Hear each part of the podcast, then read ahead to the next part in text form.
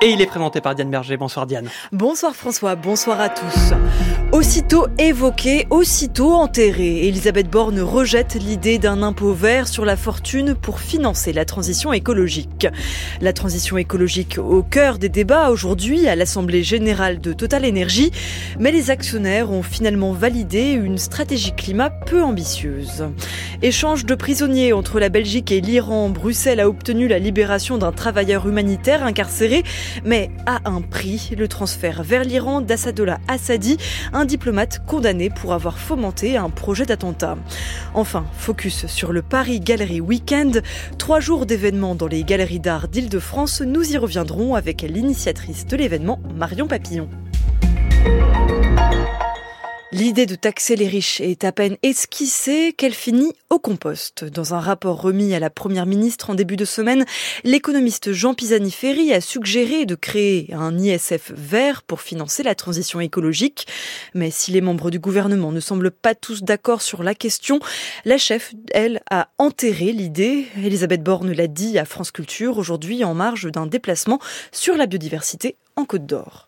Ce qui est certain, c'est qu'il faut accélérer. Ça passe par différentes mesures. Ça passe aussi par la mobilisation de tous, hein. le gouvernement, mais aussi évidemment les collectivités, les entreprises, les citoyens. C'est important que chacun contribue aussi à la hauteur de ce qu'il peut. Et il faudra évidemment plus de financement. On est en train de chiffrer euh, des besoins supplémentaires. Il y aura des augmentations de budget dans le projet de loi de finances pour 2024. Et vous savez, je crois qu'il faut qu'on soit aussi tous conscients qu'en France, on a le taux de prélèvement obligatoire sans doute le plus élevé euh, au monde. Et donc il ne s'agit pas de faire des nouveaux prélèvements, des nouveaux impôts. Par contre, on doit réorienter nos ressources, nos financements en faveur de la transition écologique. C'est pour ça que j'ai demandé à chaque ministre de regarder dans son budget pour dégager 5% qui peut être redéployé précisément au bénéfice de la transition écologique. La chef du gouvernement, Elisabeth Borne, au micro de Rosalie Lafarge, interview complète à réécouter sur le site de France Culture. C'est à la page du journal de 18h. La question du climat a venu perturber l'Assemblée générale de Total Energy. Cela a commencé ce matin avec plusieurs dizaines de manifestants devant les lieux. Ils protestaient contre les investissements jugés polluants du géant de l'énergie. Ensuite, l'AG a été troublée, non pas par des militants pour le climat, mais par un groupe d'actionnaires qui demandaient aux géants pétroliers de s'aligner sur les accords de Paris en termes d'émissions de CO2. Mais à la fin, Valentin Bertrand, c'est la stratégie du PDG, Patrick Pouyanné, qui a été validée. Oui, 89% des actionnaires sont favorables à cette stratégie climat, c'est-à-dire la neutralité carbone en 2050, un calendrier dénoncé par un groupe d'actionnaires. Dans une résolution, ils appelaient à accélérer la sortie des énergies fossiles. 30% des votants ont soutenu cette proposition, pas assez pour la faire adopter, mais c'est tout de même deux fois plus qu'un texte similaire mis au vote en 2020. De son côté, le PDG, Patrick Pouyanné, martèle que Total Energy ne peut pas sortir des hydrocarbures seul. La faute à un marché très souligne Jean-Pierre Favenec, expert à l'Institut français du pétrole et des énergies renouvelables. Je prends l'exemple qui est pour moi emblématique de l'Ouganda, qui est extrêmement critiqué. Total travaille en association avec Sinok, qui est une des grandes compagnies euh, chinoises. Et cette compagnie chinoise, si Total se retire, le projet sera repris entièrement par Sinok qui a besoin de ce pétrole. Et donc, les choses ne changeront pas. Donc, il faut effectivement inciter Total, bien sûr, à aller le plus rapidement possible vers la transition énergétique, mais il faut tenir compte des réalités économiques. D'ici 2030, Total promet de consacrer la moitié de ses investissements aux énergies décarbonées. Le reste ira aux énergies fossiles qui n'ont jamais été aussi rentables. Elles ont largement porté les bénéfices du groupe l'année dernière, 20 milliards de dollars. La Cour d'assises spéciale de Paris confirme la peine du djihadiste Kevin Guyavark, 14 ans de réclusion assortie d'une peine de sûreté des deux tiers. Le parquet national antiterroriste avait fait appel du jugement en première instance, estimant cette peine trop faible. Kevin Guyavark était l'un des premiers Français à avoir rejoint la Syrie au début de l'année 2013. La France avait activé l'alerte enlèvement hier matin après la disparition de la petite Eya, 10 ans, enlevée par son propre père. La fillette a finalement été retrouvée cet après-midi au Danemark. Son père et un complice ont été interpellés. Quand le Rassemblement national veut choisir les journalistes qui couvrent son actualité, la direction du parti d'extrême droite a décidé en effet de ne plus répondre aux sollicitations de BFM TV.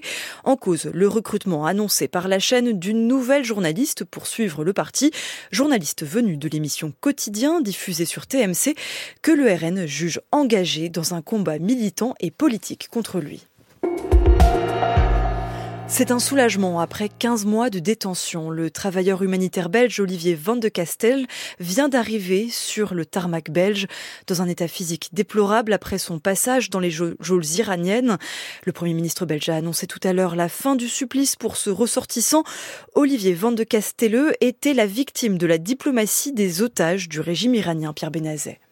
Olivier Van de Castel a subi une détention décrite par les autorités belges comme inhumaine et proche de la torture. Détenu à Téhéran, à la prison d'Evin, pendant une grande partie de ses 455 jours de captivité, Olivier Van de Castel a passé plusieurs mois à l'isolement souvent sans même un matelas dans sa cellule. Il a perdu 25 kilos et tous les ongles de ses orteils. Il souffrirait d'infections multiples aux dents, à l'estomac et aux oreilles. Sa libération est donc un soulagement pour sa famille, d'autant qu'il a été condamné en janvier à Téhéran à 40 ans de prison et 74 coups de fouet pour espionnage lors d'un procès qualifié ici de simulacre. Pour cause d'urgence, le gouvernement belge a renoncé à utiliser le traité belgo-iranien qui doit permettre le transfèrement des prisonniers dans leur pays d'origine, en théorie pour y purger leur peine. Ce traité décrié a été contesté devant la Cour constitutionnelle belge. Certains y voient une incitation au régime iranien pour poursuivre sa diplomatie des otages. Il y a tout de même eu un échange de prisonniers avec le départ pour l'Iran du diplomate Assadollah Assadi. Il a été condamné en Belgique à 20 ans de prison pour terrorisme pour la préparation d'un attentat à Villepinte près de Paris lors du congrès des opposants iraniens en 2018. Et ces mêmes opposants, membres du Conseil national de la résistance iranienne, le CNRI, dénoncent cet échange. L'organisation estime, je cite, que cela encouragera le fascisme religieux au pouvoir en Iran à poursuivre ses crimes. Dimanche, les Espagnols vont voter pour les élections régionales et municipales et une ville sera particulièrement scrutée, Barcelone, où le résultat s'annonce très serré. L'actuel maire Ada Colau, ancien activiste pour le logement et figure de la gauche radicale, espère conserver son siège, mais sa politique contre le tourisme de masse et les voitures ne fait pas l'unanimité. À Barcelone, le reportage de notre correspondant Henri Delaguéry. C'est une ambiance festive qui accompagne l'arrivée sur scène d'Ada Colau devant une place de Catalogne noire de monde. Celle qui est maire depuis 8 ans revendique son bilan. Nous sommes en train de construire une ville plus verte, plus saine et plus humaine. Maintenant que c'est à notre portée, il n'y a pas de retour en arrière. Ada Colau s'est battue contre le tourisme de masse, Airbnb ou Amazon. Elle a réduit la place de la voiture en aménageant des super îlots. Ces quartiers rendus aux piétons, une politique faite de restrictions qu'assume Guy Lopez, son colistier. Notre ville est suffisamment attractive pour ne pas devoir dire oui à tout. Les ressources ne sont pas illimitées. Il faut mettre des limites au tourisme comme aux voitures. Barcelone est devenue une référence pour des villes comme Londres, Milan ou Lyon, mais une partie de ses habitants, lassés par les chantiers et les encombrements, n'est pas convaincue.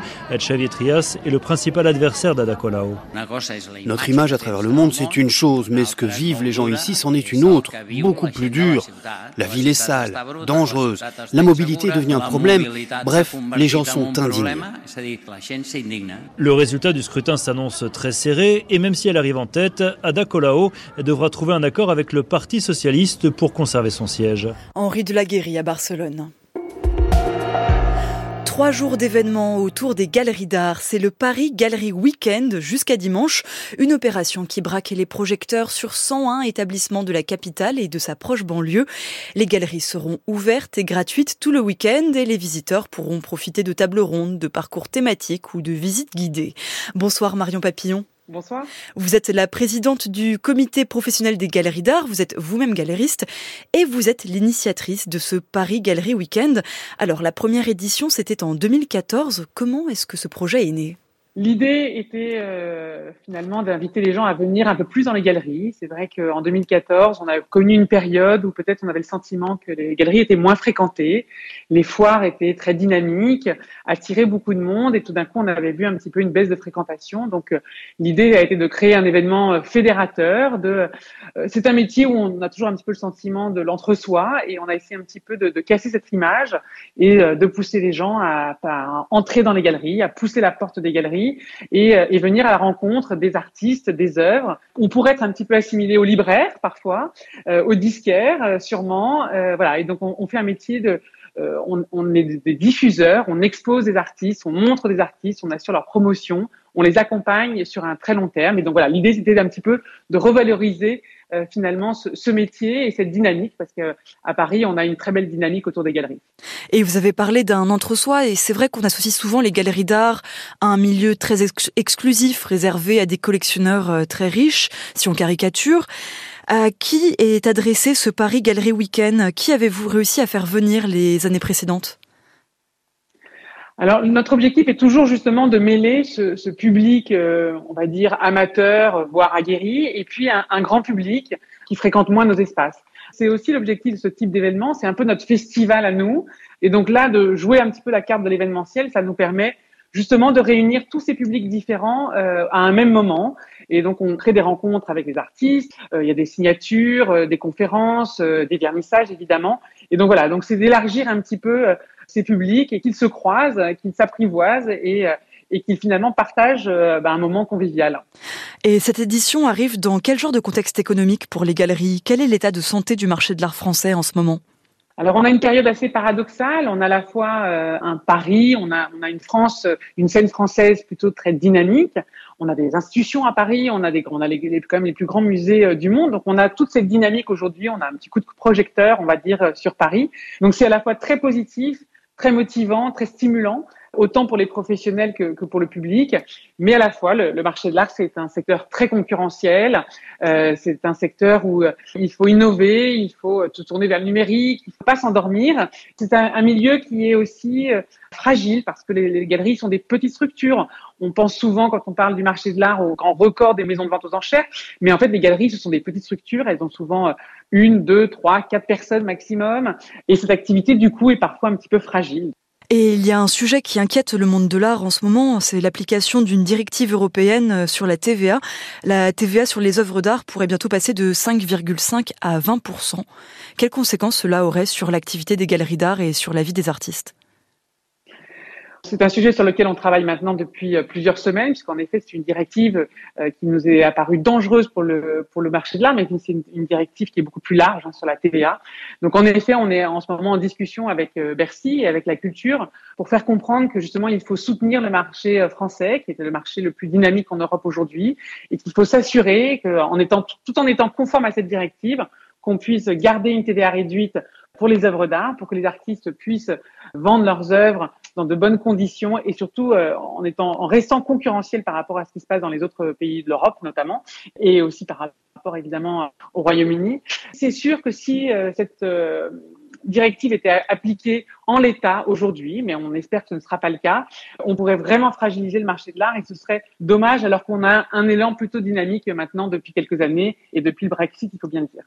Mais dans le même temps, certains vous répondraient que les acheteurs de ces œuvres d'art sont des clients souvent assez riches, en tout cas assez aisés. Est-ce qu'il n'y aurait pas une forme de justice fiscale en, en augmentant la TVA sur les œuvres d'art? En fait, la TVA, ça concerne en fait aussi celui qui vend, et ce sont les artistes euh, qui sont fragiles. Quand un artiste sort de l'école des beaux-arts, euh, par exemple, il commence à exposer. Il, euh, au départ, il n'est pas assujetti à la TVA parce que voilà, on essaie de soutenir la création, on essaie de soutenir ces artistes en, en, devenir.